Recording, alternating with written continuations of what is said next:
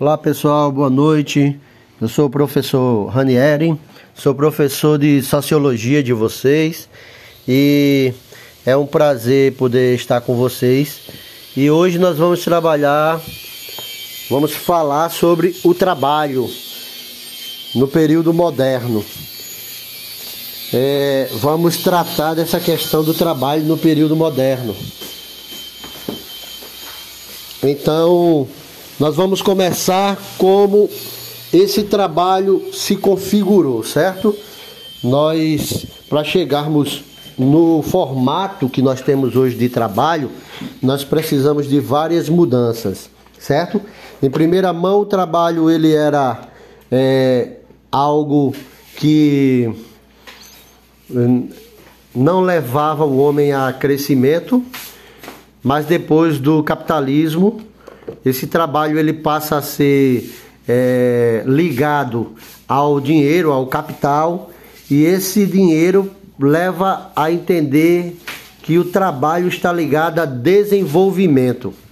O trabalho ele passou a ser ganhar maior organização, organização com a indústria e com a revolução industrial, posteriormente com o capitalismo e esse trabalho ele faz com que o ser humano, com que o homem, ele passe a estar maior parte do, do seu, da sua vida, é, do seu cotidiano, dentro de uma indústria, dentro de uma função que ele desempenha, que ele desenvolve, e, ah, e com isso ele deixa de ter momentos para outras coisas, ou seja, um trabalhador que passa oito horas, ou passava até pouco tempo, oito horas diárias, dentro de um ambiente de trabalho, quando ele chegava em casa, ele não tem muito o que fazer, porque ele está cansado e não tem como dar atenção à sua família. É, mas o trabalho, é, a gente pode dar uma dissecada e saber o que é o trabalho. O trabalho é a força a sua força sendo paga, o seu vigor. Você está recebendo por oito horas trabalhadas, portanto, aquela, aquelas oito horas de sua vida, ela não vai pertencer mais a você, ela vai pertencer ao capitalista, ao empregador, aquele que é detentor do capital. Ou seja, durante oito horas do dia, você vai pertencer, a sua força de trabalho vai pertencer ao capitalista. É, Marx ele vai questionar o trabalho por através da, da divisão da divisão daquilo que o trabalho produz, certo? Então, o trabalhador ele produz, é, digamos que 10 mil 10 mil pares de sapato. O, o capitalista entrou com capital, os, os meios de produção, os modos, o modo de produção, a, a matéria-prima, as ferramentas, aquilo que precisa, e o trabalhador entrou com a força de trabalho. Né? Então, essa força de trabalho vai produzir 10 mil pares de sapato. O lucro final disso né, o que Marx critica como mais-valia, o lucro final disso ele vai ser exorbitante. Quando for para uma divisão a ponta do lápis, o trabalhador vai ter um lucro de 10 pares de sapato, traduzido em seu salário. E o empregador, o capitalista, vai ficar com todo o resto. Então, é, é, o Karl Marx ele questiona isso através da sua obra O Capital, certo?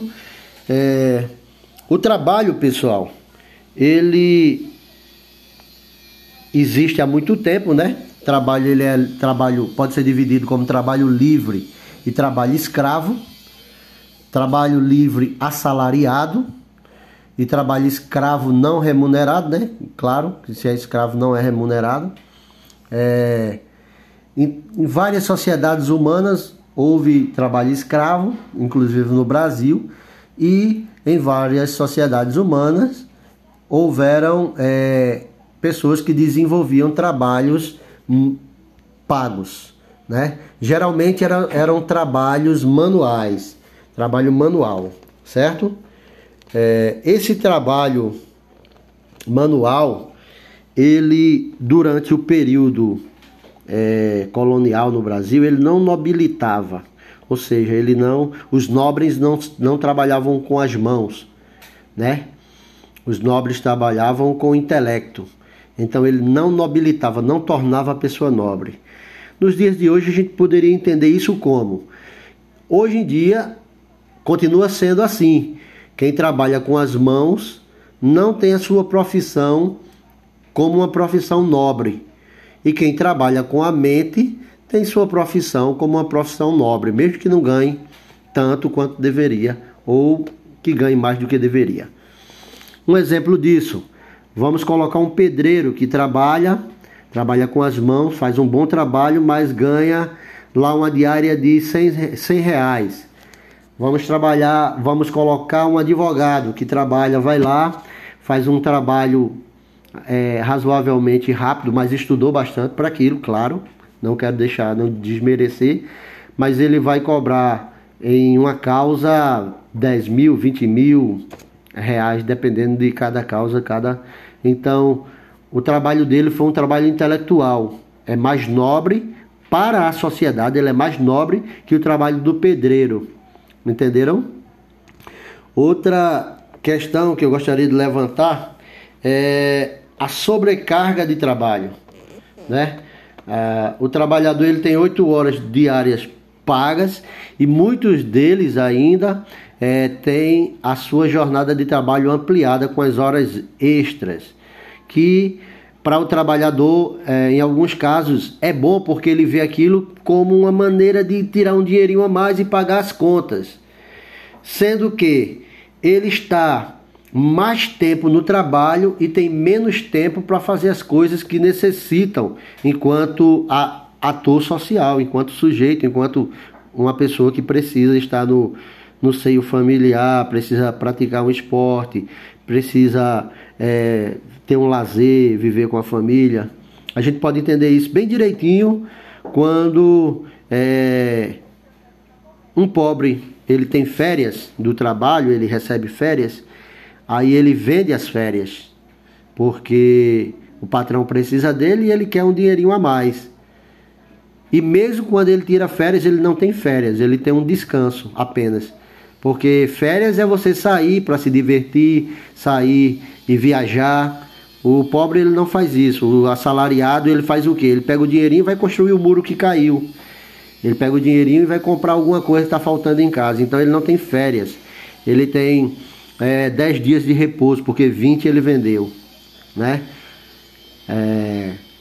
O rico não. O rico ele tira férias, vai para Miami, vai para vai para onde quiser. Por quê? Porque ele é detentor de um status maior que o status daquele assalariado. Né? O médico, quando ele tira férias, ele tira férias de verdade. Ele, ele vai para Miami, ele vai para outros países, vai para Europa, vai para Disney, vai para outros lugares. Então, quando a gente fala de trabalho, a gente tem que entender essas questões. Que o trabalho manual, ele não nobilita ele é, não torna nobre, o trabalho intelectual ele nobilita. Outra coisa, a, a gente existem pessoas que é, se a gente parar para pensar direitinho, ele ele acorda para trabalhar, né? Ele acorda para trabalhar e dorme de tão cansado porque trabalhou tanto. Então, essa pessoa ele não ele não vive do trabalho, ele não vive do suor do seu rosto. Ele vive para trabalhar, né? Ele vive para o trabalho. Estão entendendo isso? Então eu queria colocar essas questões. Mas eu vou deixar o texto para vocês aqui. E a questão do, da origem do trabalho, o sentido do trabalho, a origem do trabalho vai ficar para a próxima aula, tá bom? Um abraço a todos e até a próxima.